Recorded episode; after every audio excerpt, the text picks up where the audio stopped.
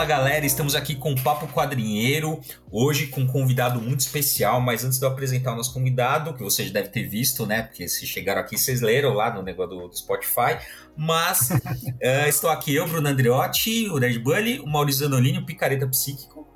É eu. E hoje a gente está aqui com o Márcio Rodrigues, a gente já teve um podcast com ele, a gente fez lá com ele, com o, com o Vitor, sobre, sobre o livro que eles organizaram, História em Quadrinhos. Mas se você não ouviu, vai lá e ouve. Se você não conhece o Márcio, ele é pesquisador é, em histórias em quadrinhos, é, trabalha no, no, mercado editorial, né, com, com tradução, uh, pesquisador excelente e tal. Enfim, olá, Márcio, bem-vindo. Oi, tudo bem, Maurício e Bruno? Obrigado novamente pelo convite, né? Falar aqui com vocês no Papo Quadrinheiros. Thank you.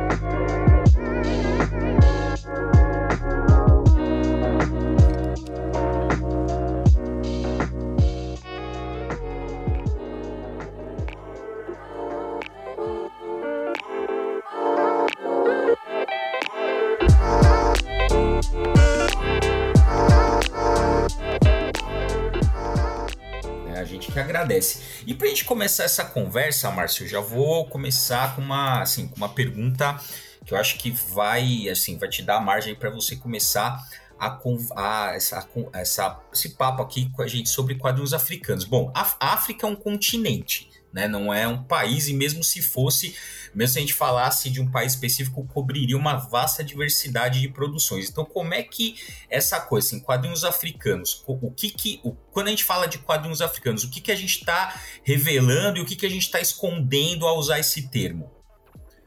É, essa pergunta inicial, né, sua fala inicial, ela é bem é, importante falar que tem certos estereótipos sobre o continente africano, né?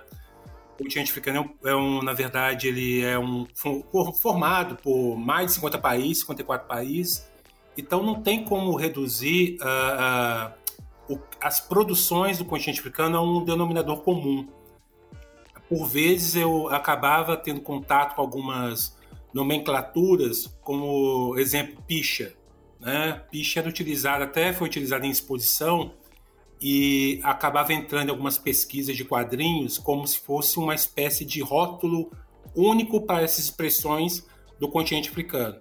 Só que picha é, um, é na verdade uma palavra suahili que ela designa imagem, mas ela é muito específica desse universo suahili. Se você falar com alguém da África Austral ou mesmo da costa ocidental da África a respeito desse termo, ele não vai, ele não vai saber é, decodificar.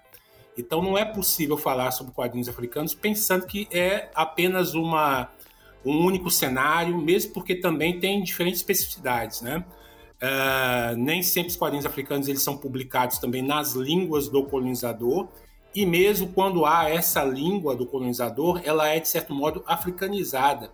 Ela convive também com uma variante que é propriamente dos países africanos, mas tem também as línguas locais. Então, uh, e, e, também tem uma multiplicidade de temas. Você pode falar, por exemplo, de quadrinhos de uh, autoria africana, de autorias africanas, mas de ficção científica, uh, de terror, de quadrinho policial, quadrinho de aventura, de super-herói, tem um e até com influências do mangá, né? É, mangá África. Então tem um conjunto variado de expressões que ele, no caso, vai depender de cada cenário local. Né? Então não tem como reduzir os quadrinhos africanos apenas a um, a uma única expressão, ou achar que os quadrinhos africanos falam de, apenas de tradição, sabe? Aquela lógica de a gente, às vezes, ver o continente africano como estático, parado no tempo, e que os autores só vão, só vão discutir a respeito de temas tradicionais, tribais, né? Então não tem como falar sobre isso. Interessante. E, assim, pensando é, nisso que está comentando, né, dessa, dessa pluralidade de, de produções, etc., é, cê, uh, você é pesquisador, né, você trabalha com isso, mas, assim, você acha que tem uma, assim, há uma especificidade metodológica para lidar com o quadrinho africano?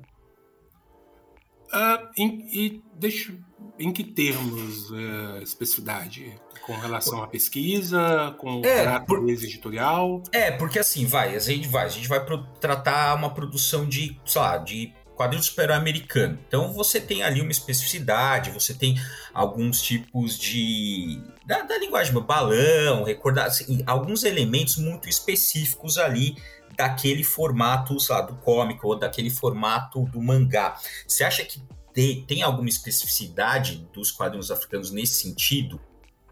Depende do cenário. É, eu, eu, particularmente, né, eu acabei atuando ano passado e parte desse ano também, né, é, como editor e tradutor de quadrinhos, de uhum. autoria, autoria africana.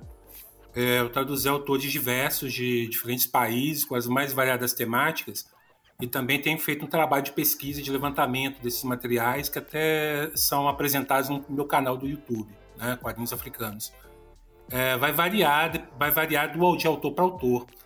É, eu particularmente eu tendo a pensar nos temas que são trabalhados nos quadrinhos, né, como eles nos, nos expressam, nos apresentam. E mas tem alguns quadrinhos que introduzem elementos bastante específicos, né? Eu lembro de um quadrinho que eu até traduzi, é, que é o chamado Jempo, né? Que a tradução original, o nome dele é o nome da entidade, né? Entidade uhum. africana tinha um conjunto de onomatopeias ali que eram propriamente da cultura bamileke.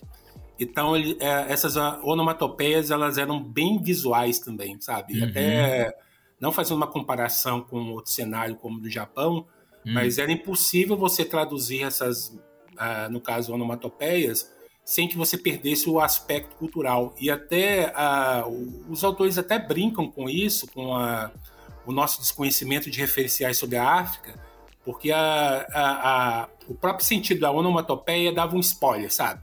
Hum. Então ele, ele, era feito por um leitor ocidental que não tinha conhecimento algum daquela realidade e demandava um contato com um aspecto visual, sabe? Não meramente textual, né, da onomatopeia, mas visualmente é, fazer com que se tinha tivesse que, é, tivesse que analisar é, pensando nesse aspecto bastante visual ou mesmo alguns autores que acabam utilizando algumas formas visuais, alguns esquemas narrativos, que demandam ter uma particularidade dos estudos africanos, uhum. das visualidades das linguagens do continente africano. Então tem, tem que ter essa particularidade, sabe? Uhum. Às vezes as teorias ocidentais elas não dão conta de é, analisar tematicamente, do, ou mesmo né, na narrativa, de algumas histórias. Então é preciso que, de certo modo, né, o pesquisador de quadrinhos, ele tem que transitar por outros campos, né, que geralmente não são apresentados no meio acadêmico tradicional de quadrinhos, né? É, é necessário fazer um, um, aspecto muito mais relacionado às africanidades, aos estudos africanos, do que propriamente pensar, né, no, na teoria, na teoria de quadrinhos, né? E, e como é que você solucionou essa? Você comentou aí desse, desse caso específico da tradução. Como é que você fez? Como é que você solucionou isso na tradução? Eu mantive. Eu mantive, ah. eu coloquei um glossário. Por quê? Ah. Porque tem alguns termos que eles não são é, traduzíveis, sabe? Traduzíveis. Uhum. Tem palavras que elas não têm um sentido fora da cultura. Uhum. Então, eu, uh, no caso, eu não, eu não optava também por uma ideia de tradução, porque nem tudo é traduzível. Porque eu estava lidando com outros sistemas de outros sistemas de, de mundo, sabe? Outras visões de mundo, outras epistemes e traduzir isso a uma linguagem, a nossa linguagem do português, o colonizador, seria um uhum. epistemicídio, sabe? Sim. É, então, tem alguns termos que eles não eram traduzíveis e, as, e, e é necessário, um, um, às vezes, glossário, nota de rodapé, algo que, às vezes, tradutores, editores do, de quadrinhos abominam, abominam. porque acreditam que isso vai tirar o leitor da, do fluxo de leitura, sabe? Vai ter um, vai ser algo que vai interromper. Quando na verdade você está diante de um livro que você pode muito bem fechar e, sei lá, voltar é, daqui uhum. a um ano, dois anos, ou então a um minuto, sabe? Quando é. o leitor tem um controle disso. Uh, então deparava com essas, deparava não só com essas dificuldades em termos mesmo de convencimento de alguns editores diante dessa necessidade, de tratar a noção do intraduzível, né, na, no caso do continente africano, para, o, para a nossa cultura, né?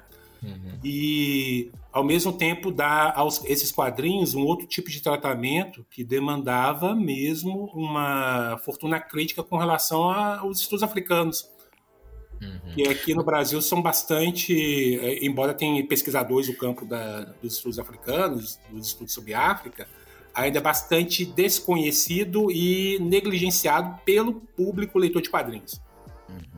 Agora, você estava comentando e eu lembrei, eu não vou lembrar quem é, talvez você até saiba, cara, que eu, eu, eu era algum tradutor comentando sobre o trabalho da tradução, né?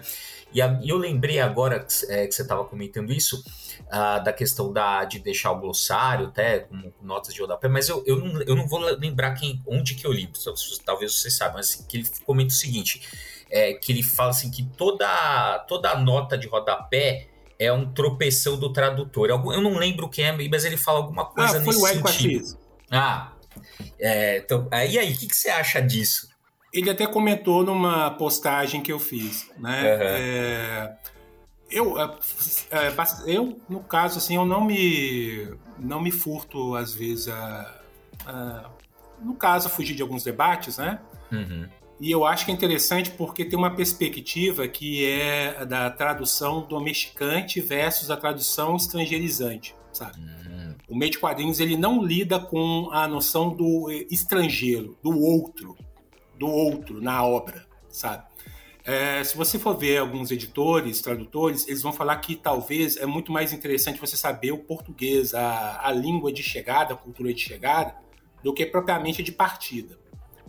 Isso é bem complicado porque uh, essa noção de um tropeção é como se você, é, se, é, no caso, se criticasse por não domesticar o outro, sabe? Uhum. É, o outro tem que ser submetido a você, né? Uhum. Isso é muito complicado com relação a outros saberes e, no caso, a o continente africano. Eu, particularmente, eu lembro de ter participado uma vez de um podcast, e aí eu estava falando a respeito da minha opção por ter mantido o termo de um quadrinho que é o Giliar, né? Que é, é, escrito mesmo seria de Gelia, né? Que é, mas a pronúncia é essa, Giliar. Porque eles falam do Geli, né? do uhum. Que é, aqui foi traduzido para o ocidente como griot. Griot é uma forma colonialista que acaba designando esses homens que tinham a função de transmitir saberes. E aí eu falei que ia manter GLA. Aí eu lembro que uma pessoa que estava no podcast me perguntou, fez uma cara assim, porque foi acabou sendo transmitido, a gente acabou fazendo uma gravação e dá para ver os rostos. É bem diferente daqui, sabe? E aí eu falei que ia manter o termo GLA, me torceu o nariz e falou: Não, mas não seria melhor traduzir um termo como esse? Tudo. Aí eu perguntei para ele se ele sabia o que, que significava o termo. Perguntei para ele. Aí eu tive que explicar, olha, esse termo, assim, dentro da cultura africana, da África Ocidental, ele tem uma certa simbologia. Ele tem uma noção de linhagem e, ao mesmo tempo, tem uma outra terminologia que está associada com a ideia de sangue e de cultura. É um termo tão abrangente que, se você traduzisse por algo como linhagem, sangue, ou linhagem de sangue, eu lembro até o editor é, na época, um dos editores estava junto comigo, ele falou linhagem de sangue. Aí eu falei, pô, não, não traduzo a ideia do quadrinho, sabe? Uhum. E é bem perceptível porque você consegue conceber e compreender esse significado dentro da obra. Eu fico imaginando aqui, Bruno e Maurício, se lá na década de 70 um tradutor, né, ao fazer a tradução de um filme como Star Wars, né, na época Guerra nas Estrelas, se ele cismasse de traduzir um Jedi. Uhum. Sim, é, tá exatamente. Se ele cismasse de traduzir um Jedi e colocasse qualquer termo lá, bem específico, porque ele é, ele acha que o, o telespectador, ou alguém que vai consumir o filme, não vai entender, vai achar difícil. É, seria uma outra, uma outra, é, um outro sentido configurado pela, na obra, né? Mas só que nós hoje sabemos muito bem o que é um Jedi, sabe? Se for explicar mesmo, uhum. traduzir o que é um Jedi, a gente sabe escrever o que é um Jedi. Uhum. E aí eu dava esses, esses, eh, esses tipo de exemplo, que eu acho que é até bobo, sabe? Acho que é até meio complicado se você falar, às vezes, isso com alguém que, é, teoricamente, eh, lida com cultura. Um exemplo muito, muito bobo, assim, quase infantil, para conseguir assimilar, sabe, essa ideia da, da, do respeito ou mesmo de pensar o seguinte: hoje o público consegue conviver com um termo como esse. Eu fico imaginando também, a gente hoje lê mangá, né? Tudo. Uhum, uhum. Uh, ou obras de outros cenários culturais. Você não vai traduzir determinados termos japoneses, ou então termos, dependendo até quadrinhos chineses, quadrinhos, sei lá, de qualquer outro país, porque isso vai ser uma forma de colonialismo, sabe? E às vezes eu vejo bastante algumas falas de tradutores, editores, que soa como uma espécie de domesticação de fundo colonialista. Então, uh, essa ideia do tropeção, da ideia de, ah, é quase como se fosse um atestado de derrota. O termo foi isso, um atestado de derrota para o tradutor.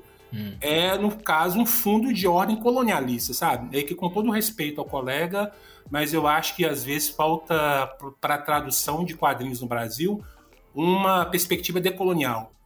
Uh, um tratamento dentro de uma outra perspectiva que pense mesmo essa, essa ordem de colonialidade, de colonialismo e colonização das obras que lidamos, sabe? Uma uhum. obra de uma obra que fala de outro país, ela deveria ser minimamente uma obra que a gente aprende, poderia aprender com o outro. E no caso dos quadrinhos africanos, dependendo do tipo de tradução, a gente cai numa, numa espécie de armadilha que é do racismo. Uhum. Para ser bem sincero. É, você falou, você citou aí os mangás, né? E, e, e, em geral o mangá tem um monte de glossário, né?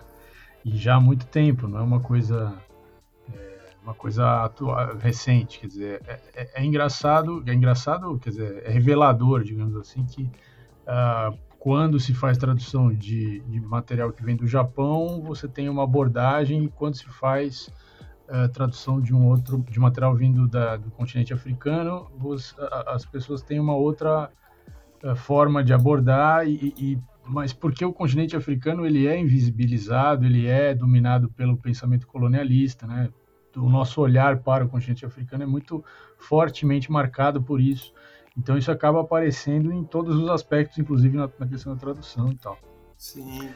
É, mas, Márcio, eu queria só contextualizar para a galera que está ouvindo, quer dizer, você está citando vários quadrinhos aí que você traduziu, né?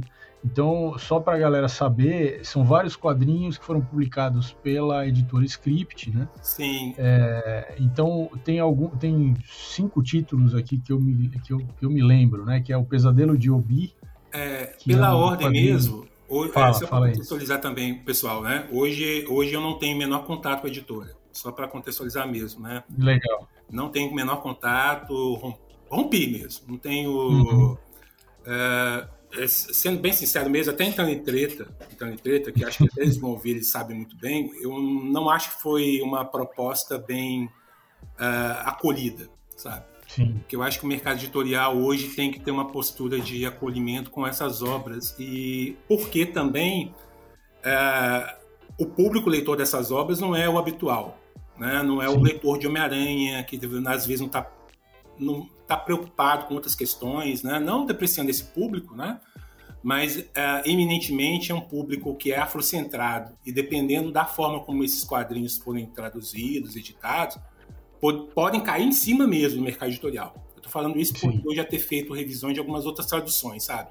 De outros tradutores. Entendi. Depois a gente pode até comentar aí sobre questões africanas, sabe? Mas uhum. com relação às obras, for, o primeiro quadrinho eu editei, que foi o Ligeiro Amargor, né? Que é uma uhum. obra de autores variados, bem transnacional, sobre a história do chá. Depois foi o Pesadelo de Obi, né? Que é uma, um quadrinho da Guiné Equatorial uh, o chamado de Poe, né, que é um quadrinho de autoria tanto de uma escritora francesa, mas o autor ele é camaronês Bamilek. Então uhum. é então já tem essas tensões entre modernidade, tradição, Europa, uhum. África. Uh, depois o Giliá, né, que é do Junibá, que é um quadrinho publicado no, uh, nos Estados Unidos, mas por um autor senegalês que ele é ele pensa e estrutura o pensamento dele em, em francês, em Wolof, em várias línguas africanas, mas ele se traduziu para um cenário diferente. E depois uhum. um título que eu odeio o título, que é o, o África Fantástica, né? Na uhum. época é um título que me causava certo certo descontentamento, que até outros colegas africanistas apontaram. Pô, cara, África Fantástica é um título estereotipado daquela é, ideia de África né? como exótica, é, né, como exato. fantasiosa. É, mas na verdade eu acabei não dando título sobre a da obra, embora tenha indicado, negociado e conversado e, no caso, souberam do título da existência por, por causa de um trabalho de pesquisa, é, trabalho de pesquisa minha, né, e tudo. Uhum. Trabalho de pesquisa meu, na verdade. É, meu, e, e aí é um trabalho de autores sul-africanos que pensam em outra chave de leitura. Hum, interessante. É, e fora esses quadrinhos aí que você né, esteve envolvido na, na produção deles aqui para a versão em português, que outros quadrinhos é, do continente africano que tem aqui no Brasil? Ah, Se a galera tiver interesse em conhecer. Olha, no Brasil, talvez o exemplo mais conhecido é o Aya de Upongô, né? E uhum. que é da Marguerite Bouet, é, foi publicado aqui pela LPM, né? Agora está na terceira edição. Na verdade, a Marguerite Bouet, ela, ela voltou com a série, né? Tá indo para o sétimo uhum. volume agora. Aqui no Brasil a gente tinha dois volumes apenas. Um foi um que até eles são do começo dos anos 2010 aqui, né? Uh, e depois a LPM, ano passado, ela voltou com uma versão para o PNLD, para professores, formato digital, e esse ano lançou formato impresso.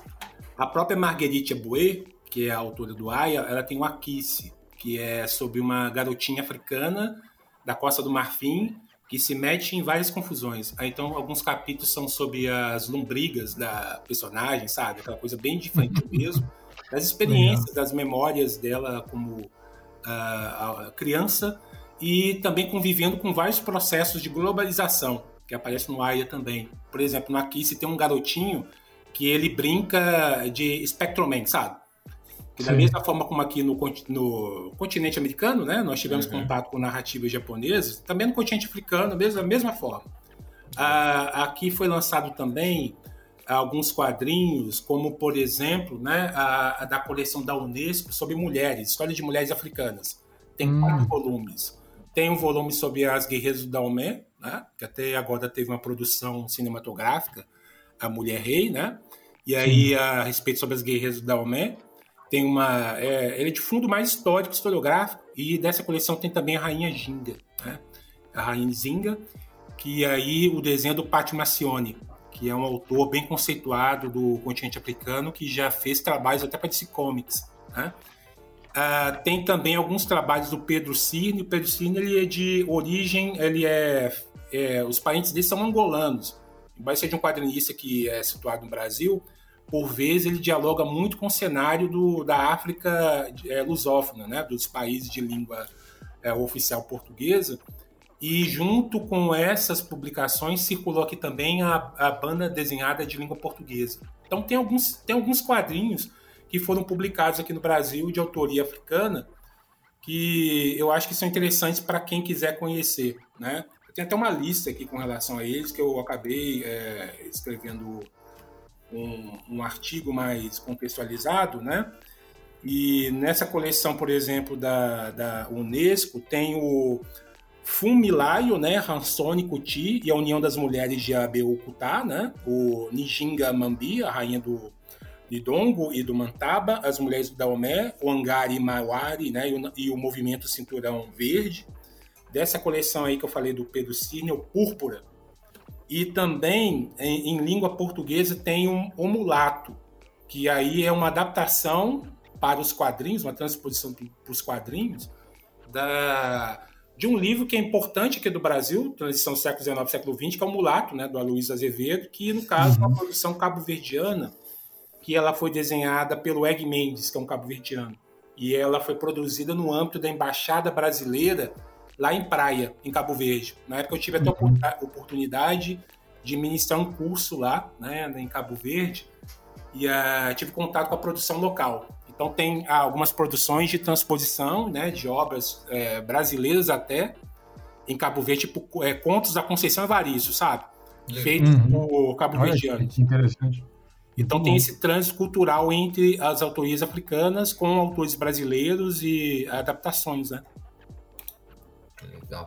É, mas queria voltar a um aspecto que você tinha comentado, que falou assim, ah, é, é, né, o título África Fantástica vai reproduzir estereótipos sobre a África. Além desse que você comentou, quais outros estereótipos você vê sendo reproduzidos, principalmente quando a gente fala, né, tocando no nosso assunto aqui, que é quadrinhos? Olha, por exemplo, o, o chamado de M.P.O., né? Chamado de é, até um autor, um, um leitor me, me apontou, ele estava sendo vendido como uma obra, uma obra Lovecraft, é, Lovecraftiana, sabe? Hum. Ele estava fazendo uma analogia ao universo lá de H.P. Lovecraft. Só que o quadrinho em si, ele não é uma obra de terror e nem Lovecraftiana. Que beleza, hein? A ideia é o seguinte: é um quadrinho que tem um personagem chamado Jacques, né? Ele é um professor de física é, camaronês, só que ele é um professor de uma universidade europeia, na Suíça.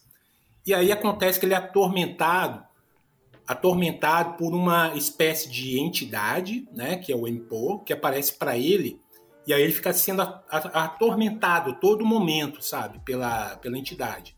Uhum. A entidade, na verdade, o que ela é? Ela é uma espécie de mensageiro entre o mundo dos vivos e o mundo dos mortos. Só que ela não tem uma concepção negativa, sabe? Ela não é uma figura uhum. demonizada. Eu lembro que a gente foi fazer uma vez uma, uma conversa com um Gibituber, e aí o Gibituber, para fazer um anúncio, ele, ele reproduziu alguma, alguns estereótipos, alguns estigmas de fundo religioso, sabe? Pegue água benta, pegue sua cruz, que hoje a gente vai uhum. falar de terror africano. Quando, na verdade, a discussão não era essa, sabe? Uhum. Então ficou bem complicado isso. Teve gente que apontou: olha, isso aí é um preconceito de ordem religiosa, aquela ideia do, uhum. da cristandade contra o continente africano, que não é bem-vindo. E aí o quadrinho, você descobre que a, a entidade ela é conhecida pelos Mamilek, sabe? O, o, o Jacques, né, que é o físico, ele sabe muito bem qual é a função do Mpo, dentro da cultura. Ele sabe muito bem. Só que um editor, um leitor que não tem contato nenhum com as referências, vai achar que aquilo é um sobrenatural, sabe? Quando, na verdade, para a, aqueles autores e aquele autor africano, desenhista, a ideia de sobrenatural não faz sentido na cultura dele, porque a uhum. ideia de sobrenatural ela é muito nossa ocidental. Ela é modernista ocidental, porque nós Aqui eu tô falando de modernista como sentido de, da modernidade, sabe? Uhum. Ah, aquela modernidade cartesiana que separa a natureza é, que separa, de cultura, né? né? Que ah, essa ideia do sobrenatural é a ideia do sobre a natureza, sabe? Ela uhum. só existe uma base mesmo da modernidade, da modernidade. E aí o, esse quadrinho ele não é de terror. E, e os autores brincam com isso, sabe? Eles brincam com esse, essa noção ocidental que a gente tem de, de sobrenatural. E é muito interessante que às vezes eu até vejo, o, embora, embora, por exemplo, o pessoal lá da Script tenha editado esse quadrinho com, com, comigo, né? Uh, até hoje eles não sacaram isso. E vem, tentam vender o quadrinho como Lovecraftiano. Só que quando o leitor vai ler, ele, ele vai perceber o seguinte: não tem nada de Lovecraft ali. Uhum. E às vezes se sente enganado, sabe? Se ele for, se ele for buscar Lovecraft ali, uhum.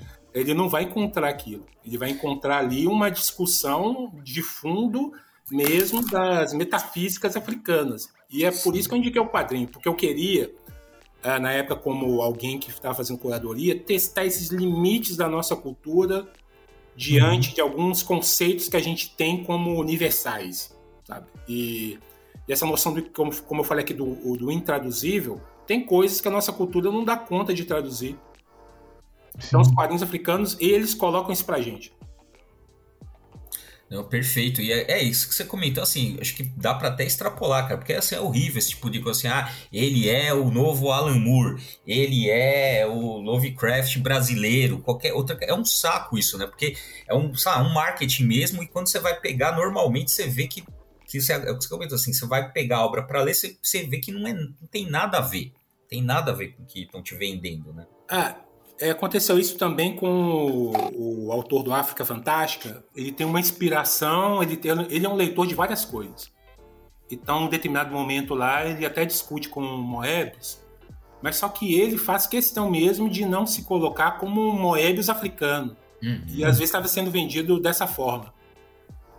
Uhum. Que é, acaba sendo complicado porque você estabelece um juízo de valor, sabe? Só é bom claro, porque ele emula é, exatamente. Tipo assim, ah, então quer dizer que assim, ele vale porque ele emula o Moebius. Então ele vale porque ele é similar a tal autor que já é conhecido, que já é famoso. É horrível. Eu lembro, acho que tem, tem um quadrinho, não lembro quem que é. Lembra que acho que até o Adriano me passou uma vez que era. Ah, esse é o melhor quadrinho que eu já li. Eu nem lembro qual que é. Eu acho que é, eu, se eu não me engano, acho que era do Jonathan Hickman. E aí, assim, no prefácio do negócio tava assim: é o novo Alan Moore. Aí você, é. aí, ah, e aí você vai ler e, porra, não tem nada a ver. Tem nada a ver uma coisa com a outra. É, eu, eu acho que isso é vício muito da, da galera da comunicação social, da, da publicidade e propaganda que pesquisa quadrinhos e é envolvido com o mercado editorial. Hum. Eu vejo muito jornalista fazendo isso. Uh, eu lembro até um colega aqui também, que é tradutor, ele comentando que ele viu o Pesadelo de Job, ele comentou que o Pesadelo de Job para ele era uma obra do Neil Gaiman sem o Neil Gaiman. Cara.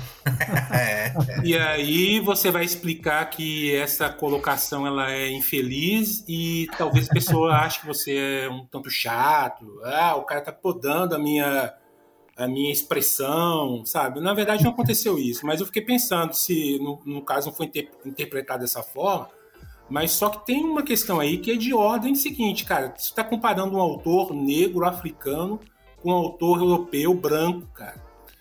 É, isso é muito complicado, sabe? Isso é muito é. complicado porque você acaba estabelecendo aquele juízo de valor que a gente percebe desde, sei lá, do início da Idade Moderna, ou mesmo quando os racismos são constituídos no século XVIII, XIX, e aí você estabelece critérios de juízo de valor que passam pela apreciação de um autor ocidental, sabe?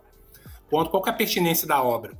Ou então eu vi um editor figurão aí, tudo, né? Que falando que achava que o autor ele era amador. Pô, o cara é premiado internacionalmente, o cara tem uma carreira consolidada de, sei lá, 20, 30 anos ah, ah, talvez não seja porque você não consegue compreender aquela obra e você acha pelos seus critérios de apreciação ocidental que ela é menor, mas talvez isso seja uma defasagem tua. É uhum. complicado falar isso porque, é, falando como pesquisadores, né, que nós somos pesquisadores, pode produzir um certo ranço, sabe? Anti-intelectual, ou mesmo pensar assim, tipo, esse cara aí ele acha que ele é melhor do que o outro, né? Porque ele, ele estuda o tema quando na verdade não é basicamente isso. É, é propriamente você dar importância à obra por aquilo que ela te fornece e a maneira como ela pode construir outra visão de mundo para você, sabe? Ou outras não. referências. Não, perfeito, cara. E assim, é, fazendo um, um, paralelo né, com, com o que você está falando, é aquela coisa, né? Às vezes a pessoa está tão acostumada a consumir um tipo de quadrinho, um tipo de narrativa em quadrinho, que não, assim, é tão, é tão naquele formato, tal, que, ela, que quando ela se depara com outra coisa, ela não consegue é, tentar nem fazer o esforço para compreender a novidade que está diante dela. Ela vai simplesmente comparar com aquilo que ela já conhece e vai, e vai taxar de alguma coisa, né?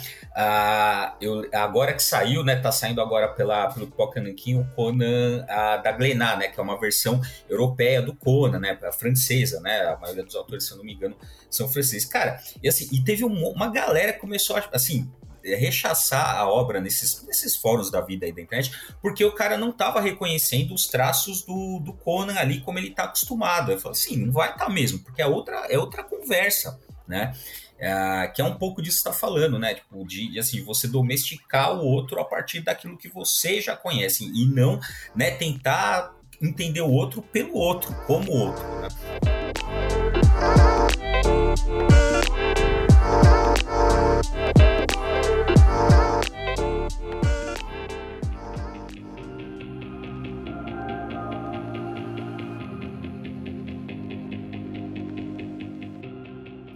Sim. É, esse caso aí do Conan eu acho emblemático porque é uma outra leitura, sabe? É mais ou menos a mesma coisa. O Popeye lá, que foi lançado também pela Script, né? E tudo. Uhum. O Popeye, até eu me envolvi no processo de tradução dele, tudo, sou acreditado como um dos tradutores. Eu, particularmente, eu acho que o, o Ozanan, o autor do Popeye, né, o, o roteirista, ele some, sabe? Ele some na obra porque ele acabou sendo também um pouco um tanto domesticado, porque o Ozanam ele é um autor de origem francesa, sabe?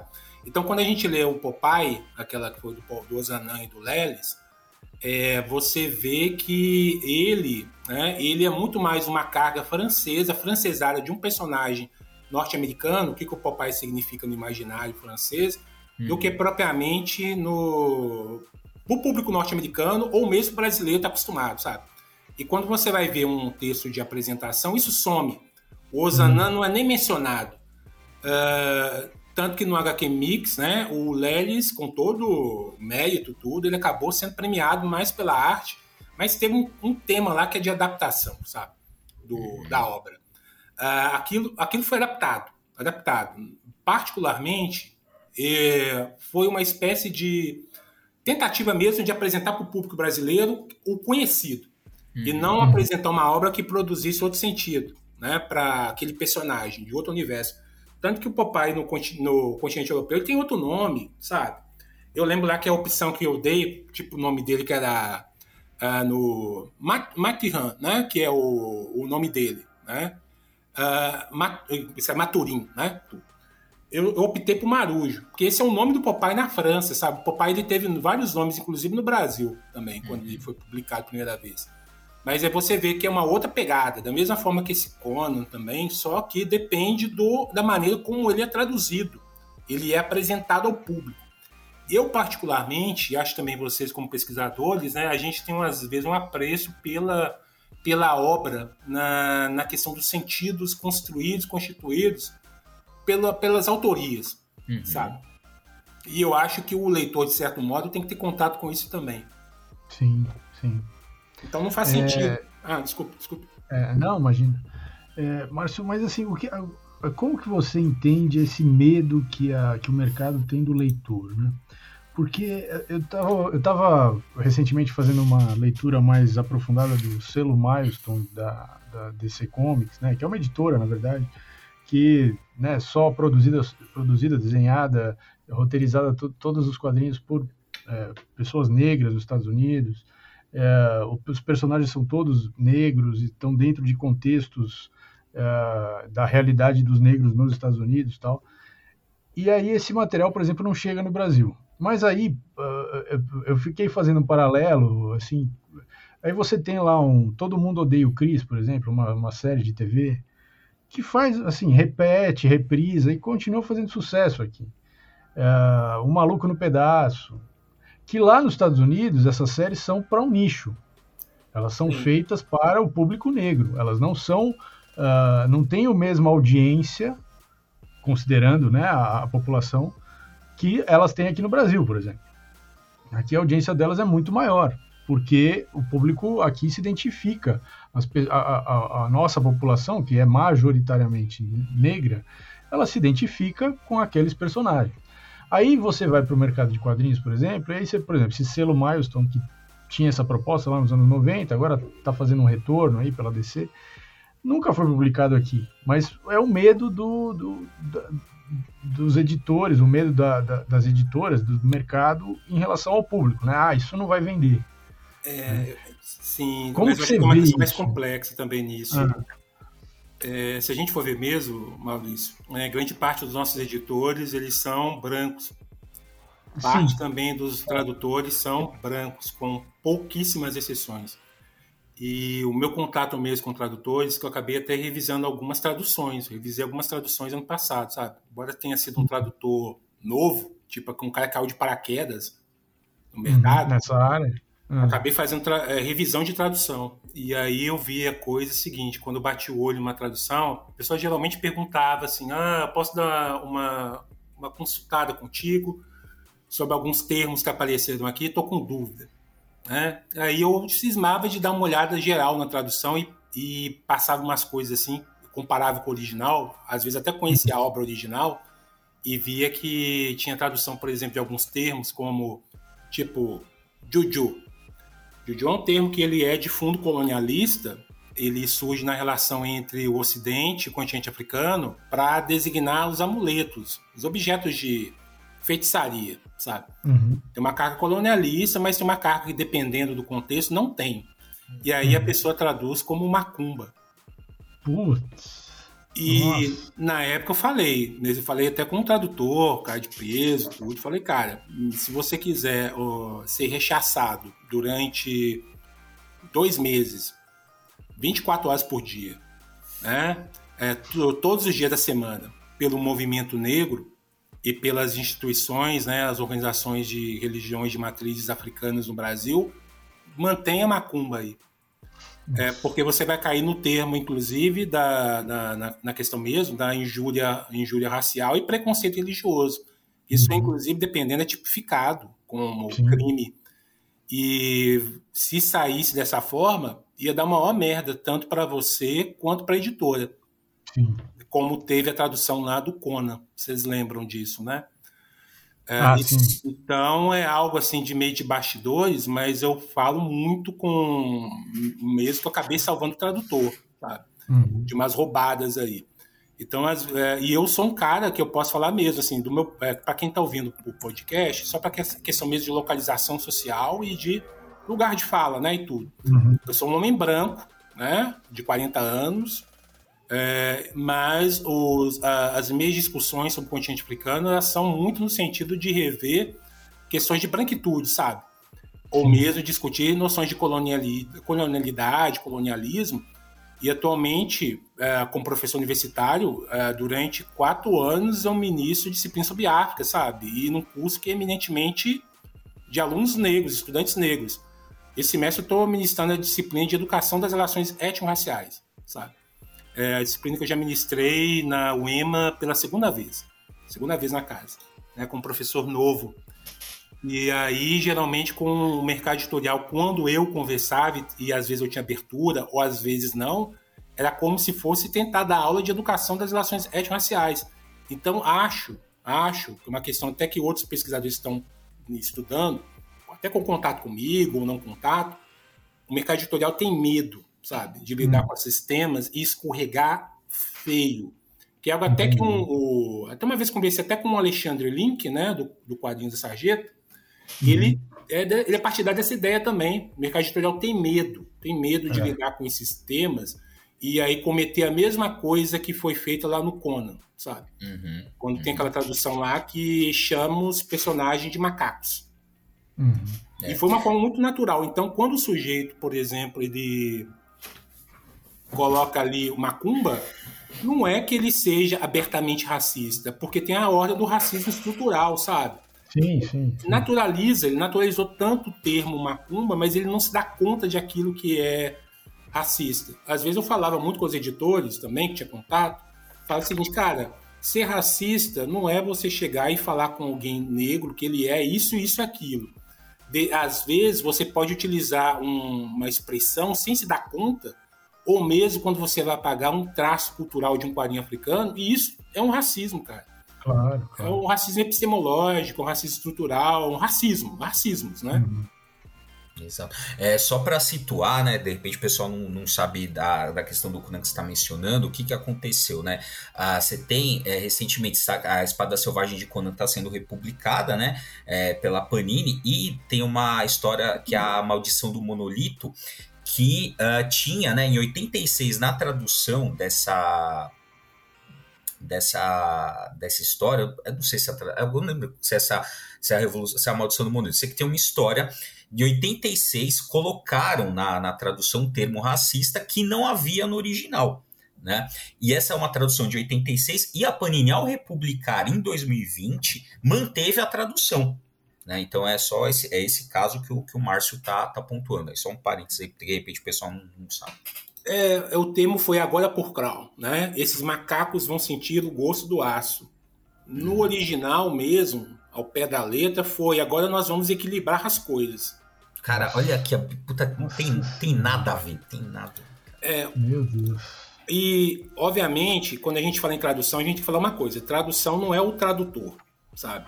Não é o tradutor. Tradução ela envolve tanto o editor, quem prepara o texto, quem revisa e também quem bate o martelo, sabe? Quem é aquele que bate o martelo, o dono às vezes é editora. Uhum. Então, quando passa uma, algo assim, não é que o tradutor, na verdade, pode ter partido, às vezes, nem do tradutor, sabe? Pode ter partido, partido do editor uhum. ou do revisor.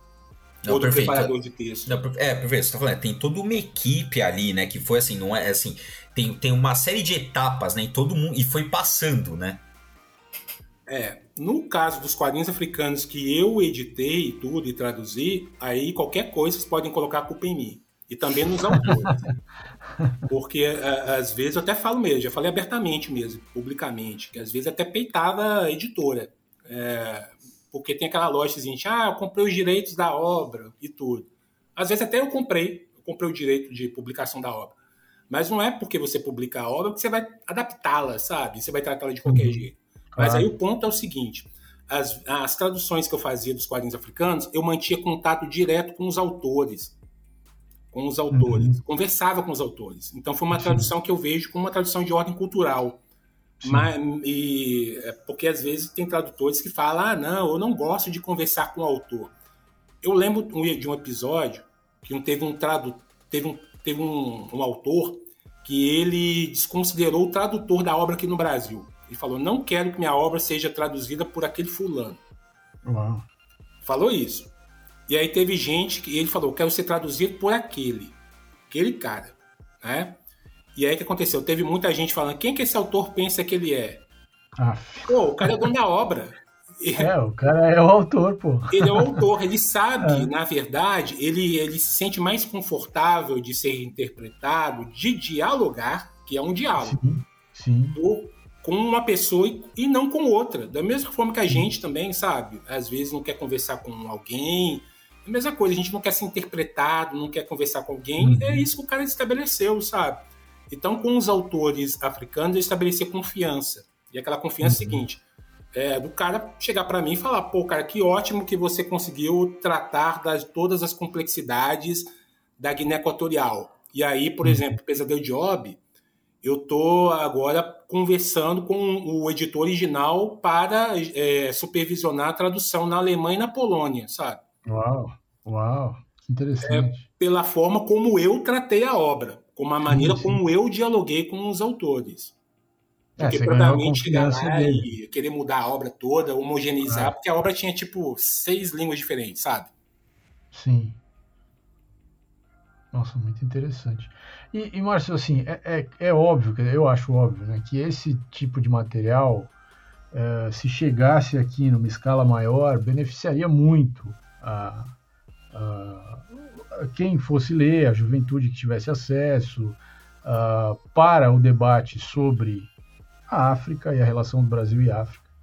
É, mas também para essa, essa né, ampliar essa, essa compreensão sobre uma cultura que é invisibilizada, de fato é, uh, e também pra, pela, pela questão da, da, da identificação, né?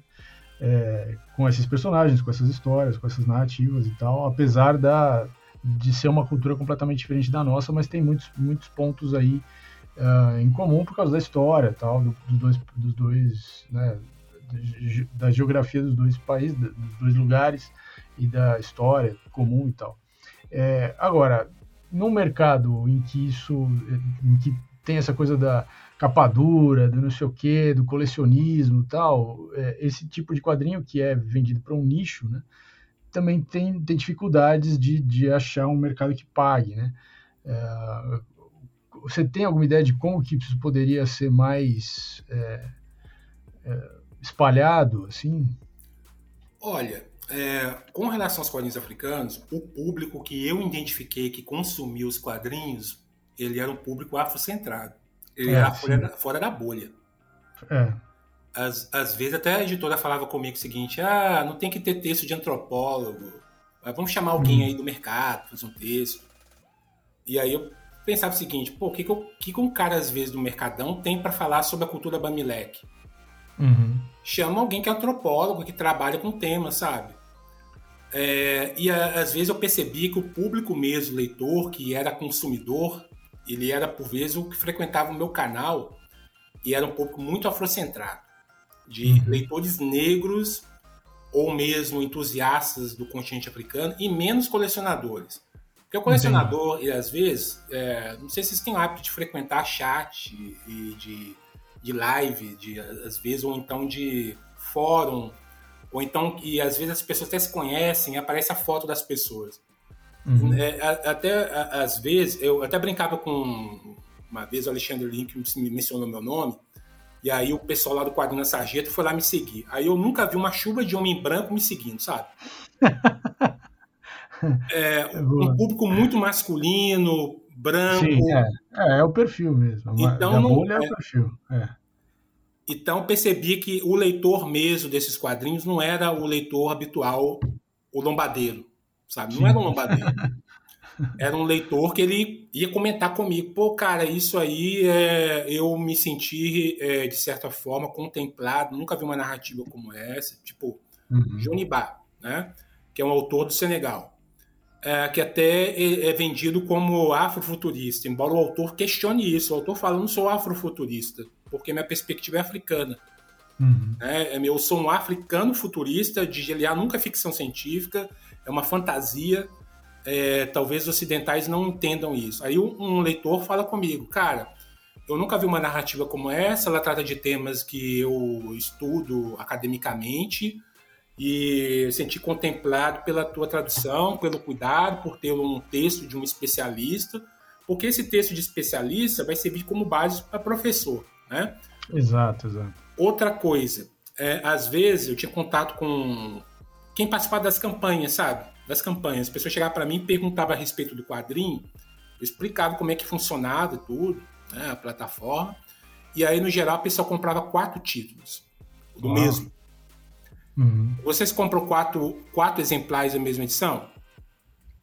É, só se, só se for para usar em sala de aula, aí sim. E era mais ou menos isso que acontecia. é, exatamente. A exatamente. pessoa ela comprou duas para ela uma para uma para deixar no Instituto Federal onde eu dava aula e outra para colocar no movimento negro. Uhum. É, Olha só o perfil. E uh, não é basicamente o leitor habitual. O leitor habitual de quadrinhos ele vai olhar para o Ligeia Margot e vai falar: ah, não, é um quadrinho sobre chá. Coisa que eu vi às vezes. Eu vi inclusive canal grande de Instagram, né? Que vai uhum. ler uma obra e aí classifica a obra pelo olhar ocidental, sabe? Não consegue perceber que a obra tem uma, uma outra particularidade. Uhum. E o público leitor de literatura, ele entendeu muito melhor esses quadrinhos do que o público dos quadrinhos. Porque o Ligeiro Margot, com todos os equívocos editoriais, porque ele tem, tem erros editoriais, até, até página borrada. Eu falo isso hoje tranquilamente. Tranquilamente. Uhum. Tem erro de pressão ali é, ele foi contemplado pela 451, né, uma das revistas mais importantes de literatura, com uma obra de importante de 2021.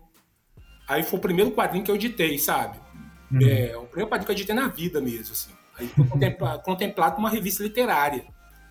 Já o meio de quadrinhos olha para aqueles quadrinhos e fala: não, o autor é amador. é, o autor ele, ele é tipo. Ele quer, ele quer copiar o Moebius ele é uma história do New Gaiman, seu New Gaiman, ele é um quadrinho Lovecraftiano, é mais ou menos esse tipo de entendimento que está dentro da bolha, sabe? A, a, uhum. eu acho que falta mesmo é, um trabalho de base. Entendi. Construir um outro mercado, fora do nicho. É, sim, sim, sim. Uhum. Não só para os quadrinhos africanos, mas para todo tipo de quadrinho. Sim, sim, sim. Não, porque precisa urgentemente, assim, não é, tá, é, o, quadrinhos em geral está ficando muito nichado e aí a gente está vendo isso se refletir principalmente nos preços das edições. Né? Então, assim, cara, a gente tem que popularizar quanto antes, porque senão está cada vez mais inacessível, né? Sobre diversos aspectos. Sim. Bem, bem complicado. É, uh... E modelo também de editoras, né? A aposta que elas fizeram no nicho. É, exato. É, é eu, eu acho que o formato também de financiamento acabou. É né? O, o, tipo de financiamento, o que, o que você privilegia no, no, marketing de venda, o que o tipo de coisa que se compra os direitos porque já se tem uma ideia de que aquilo vai dar um retorno, você vai, então tudo isso vai, digamos assim, limitando, limitando, limitando e você fica preso, né? E aí você fica preso num ciclo que não você não consegue escapar mais. É, é, é uma estrutura de pensamento, né? É, eu tive experiência uma vez de. Tô trocando ideia, não vou citar nome de editor nem nada, né? Mas era um quadrinho de um autor que ele, traba, ele trabalhava um tema que é considerado esporte, sabe? O tema é esse. Não vou dar nem dica nem nada, mas é considerado como esporte. Se as pessoas fizerem pesquisa assim, elas não vão nem saber do que se trata. Mas aí que acontece? Eu entrei em contato com um canal que hoje o canal tem 300 mil inscritos. E um com outro canal que ele tem meio milhão de inscritos conversei com os caras do canal, tudo, mandei um e-mail bem formal, assim, falando, pô, a gente queria divulgar a obra e tudo, aquela coisa assim de que eu não faço nunca mais. Eu não, hoje eu não, não gasto as minhas energias com meio editorial, assim, querendo ajudar, porque o pensamento é engessado. Sim. E aí os caras, eles responderam, responderam, não cobraram nada, nada. E aí o que aconteceu? É... Falei com a editora, né, e tudo, falei com os caras da editora, falei que os caras tinham topado, mas aí depois eles falaram, ah, não, mas a gente combinou com um cara que é um gibituber para fazer um anúncio. Aí o que aconteceu? Geralmente nos canais, num, num desses canais, às vezes tem live de dessa coisa esportiva e uhum. você vê que tem, sei lá, um número grande de pessoas, sabe? Uhum. É, acompanhando. Aí quando foi feito no canal de quadrinhos, só tinha 26 gatos pingados e ainda uhum. perguntaram pro cara se ele sabia jogar o negócio, né? E ele falou que não. Então perdeu uma ótima oportunidade Nossa. e depois nem entrou em contato com os caras, sabe? Nem entrou em contato com os caras. Tem dificuldade para falar fora da bolha? Uhum. Não, acho que não. Eu acho que é uma dificuldade de ordem mental, sabe? É aquela, aquela metáfora do sujeito estar tá preso dentro de uma, de uma estrutura, vou falar colonial mesmo. Colonial, uhum. Que ele não consegue perceber as brechas, ele está tão envolvido naquela lógica do senhor escravo que ele é, uhum. ao mesmo tempo, senhor escravizado. Não, tá pesado, cara. Pesado isso. Mas para a gente não terminar o nosso baixo. É, é, no, baixo astral, aí, cara, vou, ó, o seguinte, eu vamos supor, as, cara, eu sou, eu tô ouvindo esse podcast agora, eu tô, nunca tinha ouvido falar de quadrinhos africanos, me interessei bastante. O que que você recomendaria, assim, o que que você acha uma, sei lá, o que para iniciar esse percurso aí? Ah, o que, que você recomendaria para um público que está assim, o cara não conhece, conheceu agora quadrinhos africanos com esse podcast aqui, com a sua fala. O que, que você recomendaria disponível, acessível para esse eventual público que, tá, que, que se interessou a partir de agora, a partir desse podcast? Olha, eu recomendaria ah, as obras que foram lançadas no Brasil até o momento. Sabe? O primeiro contato que a gente tem são essas, infelizmente. Né? é, o Aya, né, da Marguerite Boer, o Aquisse, se conseguir, né? Ah, os quadrinhos, por exemplo, que editei e traduzi, são também quadrinhos que vocês podem encontrar. Às vezes tem promoções deles, né? Uhum. É, que vocês podem encontrar. É, tem alguns quadrinhos que eu acho que são importantes, mas no momento também, igual eu comentei, é, não, não queria que isso fosse também uma questão, às vezes, assim, de ser um tanto pesado de falar, né? Mas eu acho que são os quadrinhos que demandam outro tipo de tratamento. Tem interesse em futuramente publicados aqui no Brasil. Mas uhum. uh, com relação às obras que eu recomendaria, são as que foram publicadas no momento. Da Marguerite Aboué, que são acessíveis. Uh, ou mesmo os quadrinhos do Junibal, no caso o quadrinho Junibal, o Giliá, o Chamado de Mpo, também uma obra uh, que eu acho importante. E, e, são obras diferentes, diversas. O Aya, por exemplo, é uma obra que ele fala a respeito de questões de gênero, mas também de cosmopolitismo africano, sabe? Uma África globalizada. Não. Você vai ver ali de ter todas as referências do mundo globalizado na Costa do Marfim. E aí é uma, é uma África mais urbana, uma, um país mais urbanizado. É, então tem, esse, tem essas publicações que são variadas. Eu acho que a primeira coisa que a gente tem ao publicar quadrinhos africanos também e, e atrás é, deixar um pouquinho de lado uma mentalidade que a gente vai ver de ah, eu quero só ver África pelo olhar, entre aspas, tribal, de tradição. Você não vai encontrar isso às vezes. Às vezes o autor africano ele está falando de ficção científica, de modernidade. Então tem, eu acho que a primeira coisa para se publicar, é, ir atrás de quadrinhos africanos mesmo, eu acho que tem que um, deixar um pouquinho de lado esse olhar nosso, que é um pouco viciado nessas narrativas. Perfeito, Márcio. Cara, muito obrigado. Foi, cara, né, o outro que a gente gravou do, do História em Quadrinhos foi excelente. Esse também foi excelente. Muito obrigado por você ter vindo por essa conversa aqui hoje. Valeu mesmo, cara. Tá. Agradeço, Maurício, agradeço o Bruno, né, pelo espaço aqui né, e pelo diálogo, possibilidade também que vocês uh, abriram, né, para que eu pudesse falar um pouquinho, né, sobre quadrinhos africanos. Não, também cara, espero que vocês tenham também é, gostado e, e, e obrigado também pelas provocações. e pessoal, se inscrevam lá no canal do Márcio, Quadrinhos Africanos, lá no YouTube. Quadrinhos, exato. Mas, mas o Márcio, ele, ele fechou, não tem mais, acho que tem um vídeo. Ah, foi, tem, mais, tem um vídeo. Não, tem alguns vídeos, tem alguns vídeos, né? Eu deixei aberto um vídeo mais geral sobre tradução do mexicante e colonizante, uma provocação ah, para os quadrinhos. Quadrinhos não, Já é bom, já é muito bom. É, eu deixei também um vídeo a respeito do que foi publicado ano passado, fiz um balanço Hum. Mas com relação às obras mesmo, porque eu, eu, acabava fazendo, às vezes, no meu canal, vídeos até bem longos. Era, na verdade, era live que eu fazia. Uhum. E às vezes eram lives de 3 horas e 40. Eu lembro que eu fiz uma, uma live de quatro, quase 4 horas. E era sobre produção feminina. É, produção feminina, geral, assim, continente africano. Uhum. E às vezes eu tava fazendo curadoria de graça para editor. Tá fazendo curadoria mesmo. Curadoria Sim. de graça. E chegava o editor e conversava Pegava. comigo, às ah. vezes até ia atrás dos materiais e queimava o filme geral com os autores, porque Putz. eu conheço os autores africanos. É, e eu sei um pouco, eu sei, é, às vezes eu tenho contato mesmo com os autores e eles me perguntaram. E aí ficaram bem chocados com algumas iniciativas. Então tá, só, só tá faltando a editora do Márcio sair do papel, porque aí resolve esse problema.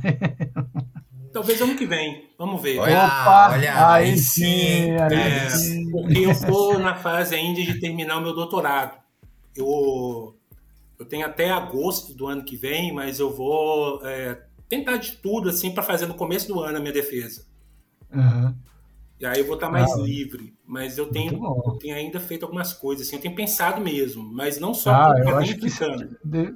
É, mas eu acho que você deveria mesmo, porque você vai trazer um material que ninguém está trabalhando, trabalhando de um jeito que ninguém trabalha, e sabendo que você tem que falar com outros públicos, quer dizer, você tem um, pelo menos um, uma clareza, assim, que o mercado não tem. Acho que você tá, tem a faca e o queijo na mão, cara. Acho que é, vale a pena.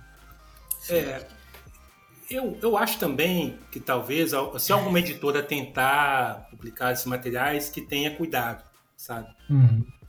Porque vocês vão ser avaliados de todas as formas possíveis. Não vai ser pelo exato. leitor do Homem-Aranha, do Batman. Vocês vão ser avaliados pelo leitor afrocentrado, uhum. do movimento negro.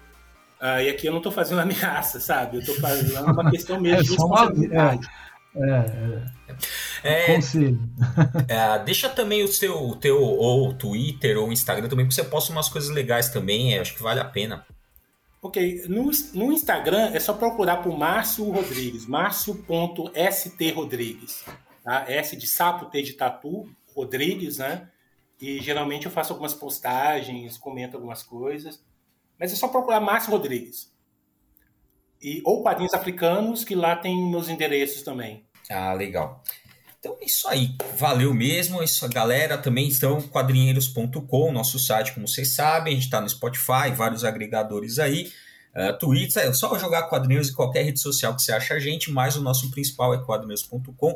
Vou agradecer mais uma vez a presença do Márcio aqui, valeu por essa conversa e você voltará a gente vai para a gente falar, falar um pouquinho mais sobre tradução, mas de maneira geral, né? A gente centrou a conversa aqui na questão da tradução dos quadrinhos africanos, mas a gente vai, você vai voltar aqui para a gente bater um papo geral sobre tradução de quadrinhos. Beleza. Obrigadão aí, gente. Valeu, mano. E obrigado também pro público que tá escutando. Valeu, galera. É isso, a gente volta com mais papo quadrinhos semana que vem. Até mais.